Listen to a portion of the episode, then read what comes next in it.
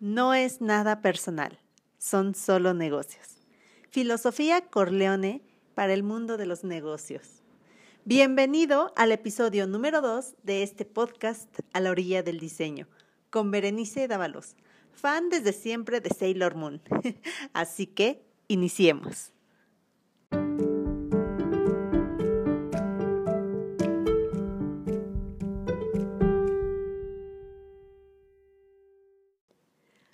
Hola de nuevo, ¿cómo están? ¿Qué tal estuvo su semana? Bien, pues yo quiero comentarles que estoy muy, muy, muy emocionada con este episodio, porque lo considero la piedra angular de un grave problema de comunicación que existe entre los diseñadores y los clientes.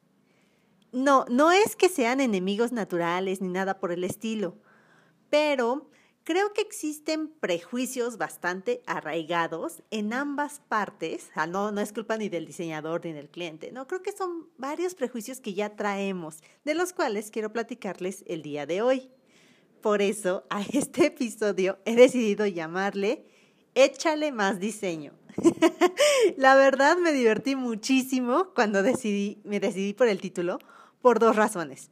La primera, yo sé que si eres diseñador, esta frase en verdad te molesta, te cala en el alma, pero tranquilo, hay solución para dejar de sentir esa furia cada vez que la escuchas. Y sé que si eres emprendedor, la has dicho en algún momento. Yo sé que no es tu intención ofender a nadie, pero te voy a pedir que a partir de hoy que estás escuchando este episodio, me prometas que jamás, jamás en la vida la vas a volver a decir. Porque aquí te voy a dar las herramientas para sustituirla y que la retroalimentación con el diseñador sea más eficiente. Ahorita tal vez me escuchas un poquito más tranquila y comprensiva, pero debo de confesar que no siempre fui así. En algún momento yo fui una diseñadora rockstar. Ya tengo preparado un episodio, bueno, planeado más bien, no preparado, planeado, hablar de un episodio más a profundidad de estos diseñadores rockstar. Pero por ahora solo quiero comentarte que estos son diseñadores con el ego bastante elevado. Y no es culpa de nadie o de Dios por crearlos así. no, no sé si creas en Dios o algo, pero bueno. la verdad es que en la carrera nunca nos enseñaron el trato con el cliente. O creo que la carrera se enfoca más en explorar y explotar esas habilidades para diseñar, pero dejan a un lado las otras habilidades como empresariales, sobre todo si vas a dedicarte a ser freelance. Aquí me gustaría contarles una pequeña anécdota. Cuando yo era una joven diseñadora, entusiasta y, e ilusionada con el diseño editorial, me encontraba trabajando en un pequeño despacho o estudio de diseño. La verdad era muy divertido. Ha sido uno de los mejores ambientes laborales en los que yo me he encontrado. Estaba trabajando en el diseño de un catálogo. era para una empresa que se dedica a la venta y renta de equipo de fotografía y de video. Recuerdo que ya estaba por terminar este catálogo y de repente llama a la clienta para decir que había que agregar dos o tres equipos más, pero no iban al final del catálogo, sino intercalado entre los que ya tenía armados. Bueno, para que entiendan un poquito la frustración que viví en ese entonces, vean, todavía me altera, El diseño de este catálogo, que ya estaba aprobado, era un diseño tipo espejo. ¿Qué es esto? En la página del lado izquierdo se encontraba la fotografía del lado izquierdo, el nombre del producto arriba y del lado derecho de la fotografía las características. Del lado derecho, en el lado derecho estaba la fotografía el título arriba y del lado izquierdo de la fotografía las características del equipo. Cada equipo contaba con una hoja completa. Entonces, si había que agregar más productos, se iba a mover todo, realmente todo había que hacerlo. Entonces sí, la verdad sí me enojé porque implicaba trabajar doble y fue demasiado frustrante. Como ya les dije, en ese entonces yo era una diseñadora rockstar. Así que la verdad me molesté. Le contesté a la clienta de forma enojada que sí, sí le iba a hacer su diseño, bueno, los cambios que me estaba pidiendo, pero que no iba a entregar en la fecha que ella me había dicho. Que la verdad no sabía cuánto me iba a tardar y la verdad sí me puse demasiado, eh, no sé, reina, por así decirlo. Y como habrán notado, regañé al cliente. Ay, no, sí. Regañé al cliente y al día siguiente mi jefe llegó y me dijo, Veré, lo, que dijiste sí tenías razón, pero no era forma de tratar al cliente. Ay, ay Diego, perdón. Si me escuchas o escuchas en algún momento este podcast, te mando un saludo. Una disculpa porque era una joven e ingenua diseñadora. Y ahorita que lo recuerdo, sí me da pena porque no era mi cliente, era el cliente de mi jefe. Realmente yo estaba para diseñar. Y por suerte, la clienta no se fue a otro lado, pero sí ya Diego era el intermediario, ya que yo prácticamente sí la, sí la regañé y sí contesté muy feo. Como diseñadores, creo que debemos entender que estamos para dar un servicio y no le estamos haciendo el favor a nadie. De hecho, sin clientes, no hay diseños, no hay trabajo para nosotros pero también no les estoy diciendo que tienen que bajar su dignidad y estarlos persiguiendo de rodillas ni nada por el estilo. Simplemente hay que bajarle dos, tres, cuatro rayitas a nuestro ego y entender que estamos brindando un servicio.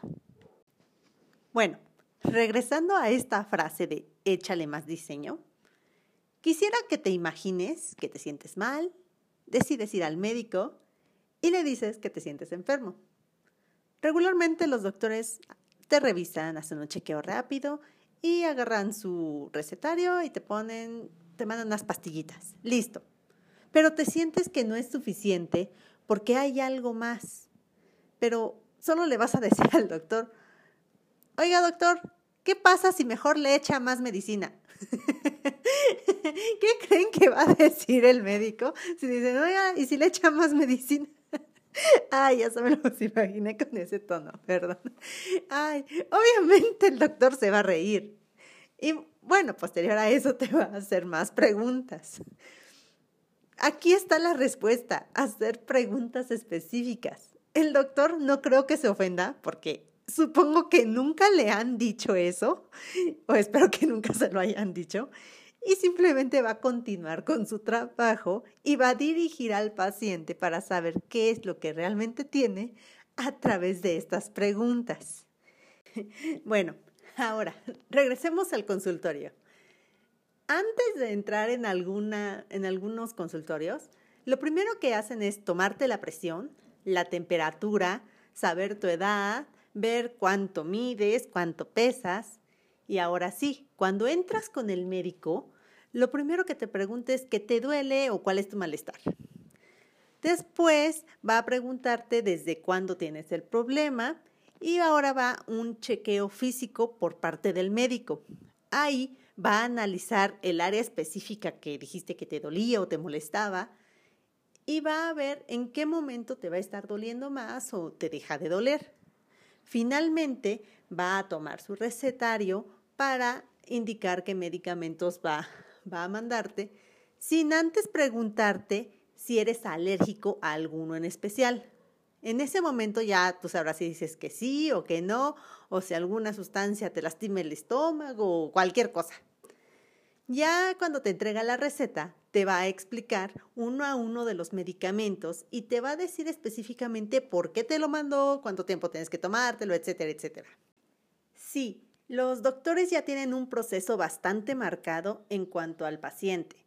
Y sé que muchos diseñadores no se han tomado el tiempo de tener o crear este, estos pasitos a seguir, porque como ya lo mencioné, estas habilidades no te las enseñan en la escuela. Son habilidades que vas aprendiendo en el camino y vas comprendiendo con diferentes clientes, que también vas echando a perder relaciones, pero te sirven para aprender.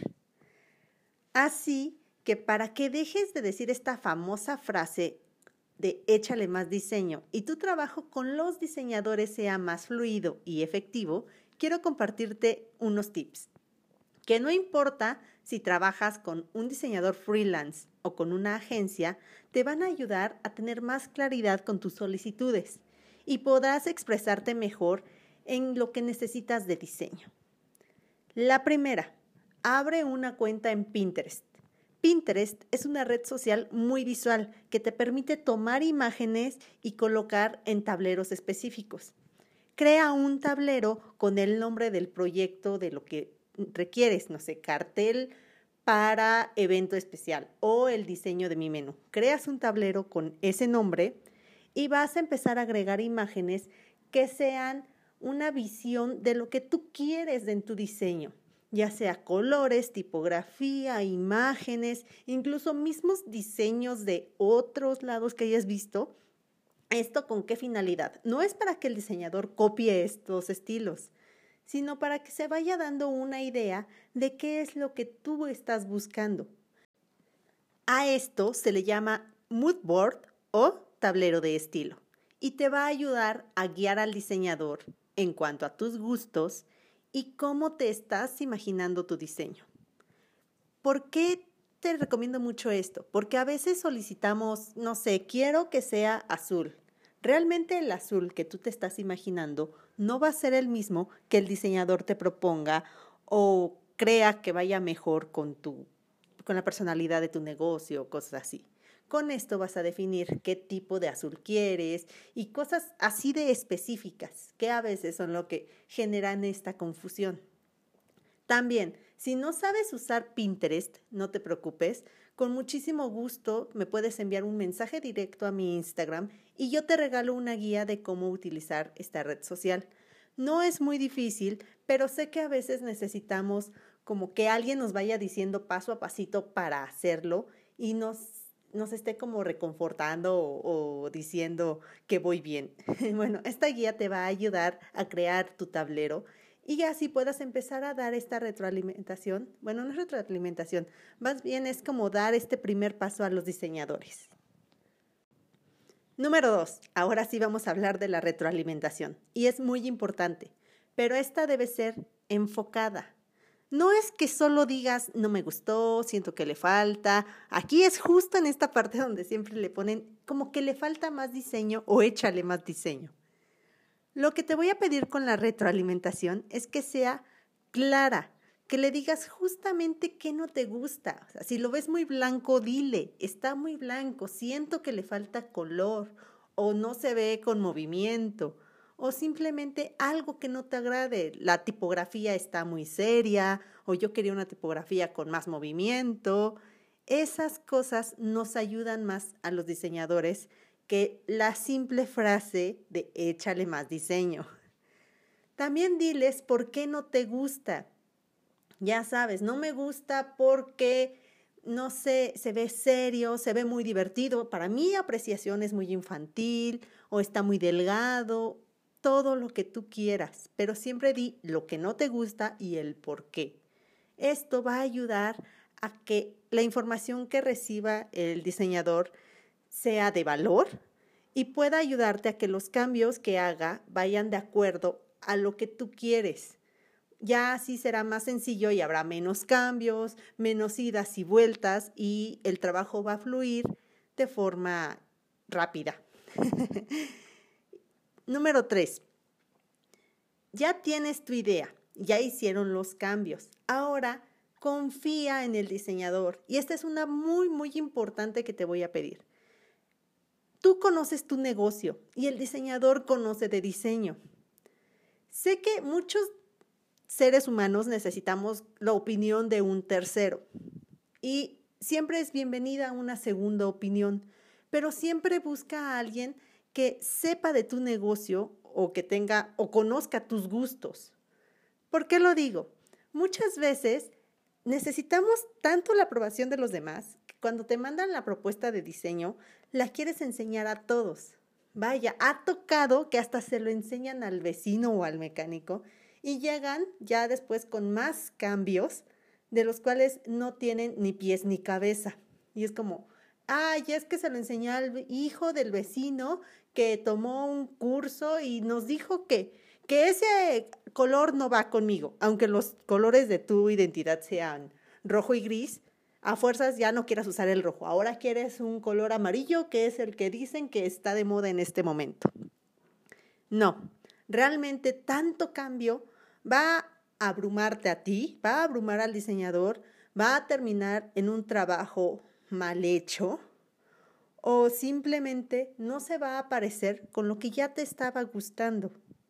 Así que el número tres es confía en el diseñador, confía en tus gustos y si necesitas una segunda opinión, busca a alguien que sepa de tu negocio o de tu propio estilo.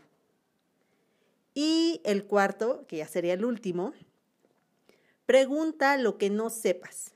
Pregúntale al diseñador todo lo que no sepas, porque la obligación del diseñador o el trabajo del diseñador va a ser guiarte en el proceso. Por ejemplo, oye, una pregunta, o sea, no, no lo pongas como cambio, solo pregúntale. me dijeron que quedaría mejor, no sé, X fotografía. El diseñador ya te va a contestar si es posible o si no es posible este cambio. Y también te debe decir cuál es el motivo. No sé, a lo mejor la fotografía que quieres está con licencia, entonces no se puede ocupar. O sí se podría ocupar, pero necesita un costo extra porque hay que comprarla. Ah, esas cosas o dudas que te vengan, siempre pregúntale a tu diseñador. Él, como ya mencioné en el punto anterior, él sabe cuál es su trabajo. Y su trabajo es que tu idea tenga forma y logre comunicar de forma efectiva. Por último, también quisiera agregar como esta, esta parte extra. Si eres diseñador y realmente te molesta esta frase de échale más diseño, tranquilo, toma la, la actitud que tomaría el doctor en mi ejemplo pasado y todo se va a solucionar si guías al cliente. Recuerda hacer preguntas específicas. Si te dicen, oye, como que le falta diseño o échale más diseño, mantén la calma, no te enojes y contéstale, ¿qué crees que te falta? O está bien, pero de acuerdo a lo que me dijiste, tú necesitabas un diseño minimalista porque tu identidad va más tirado al blanco, cosas así. Tú vas a saber guiarlo. Así que mantén la calma, no te alteres y empieza a crear estas preguntas específicas para que lleguen a un acuerdo. Y recuerda que mientras mejor te lleves con tu cliente, vas a tener una mejor relación comercial.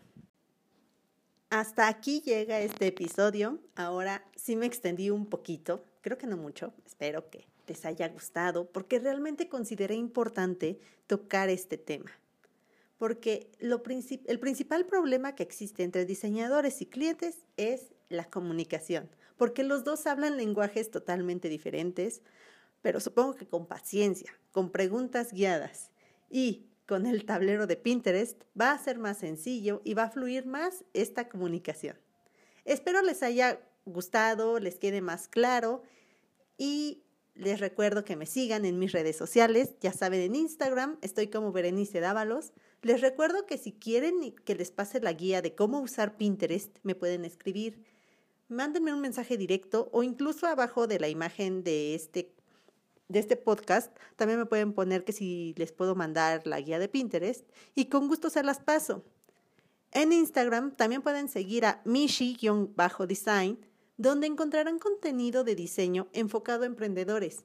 Si quieren un diseño en específico, también me pueden escribir por ese medio. Y bueno, ya, ya que acabó mi comercial, también quiero agradecerles a todos los que me han enviado mensajes muy bonitos porque les está gustando cómo va este proyecto y apenas llevo un capítulo o episodio, como quieran decirle. Este, gracias, realmente esto va iniciando, espero que les sirva y les ayudo. En verdad, me motivan a seguir adelante. Y si saben o si quieren, pueden dejarme sus comentarios de este episodio si les gustó, no les gustó o qué temas en especial quieren que toque. Igual escríbanme en los comentarios o mándenme un mensaje directo y lo platicamos y voy planeando aquello que quieran hablar, porque hay muchísimas cosas entre diseñadores y clientes y el diseño en general, las cuales la gente no comprende o, o no se sabe mucho.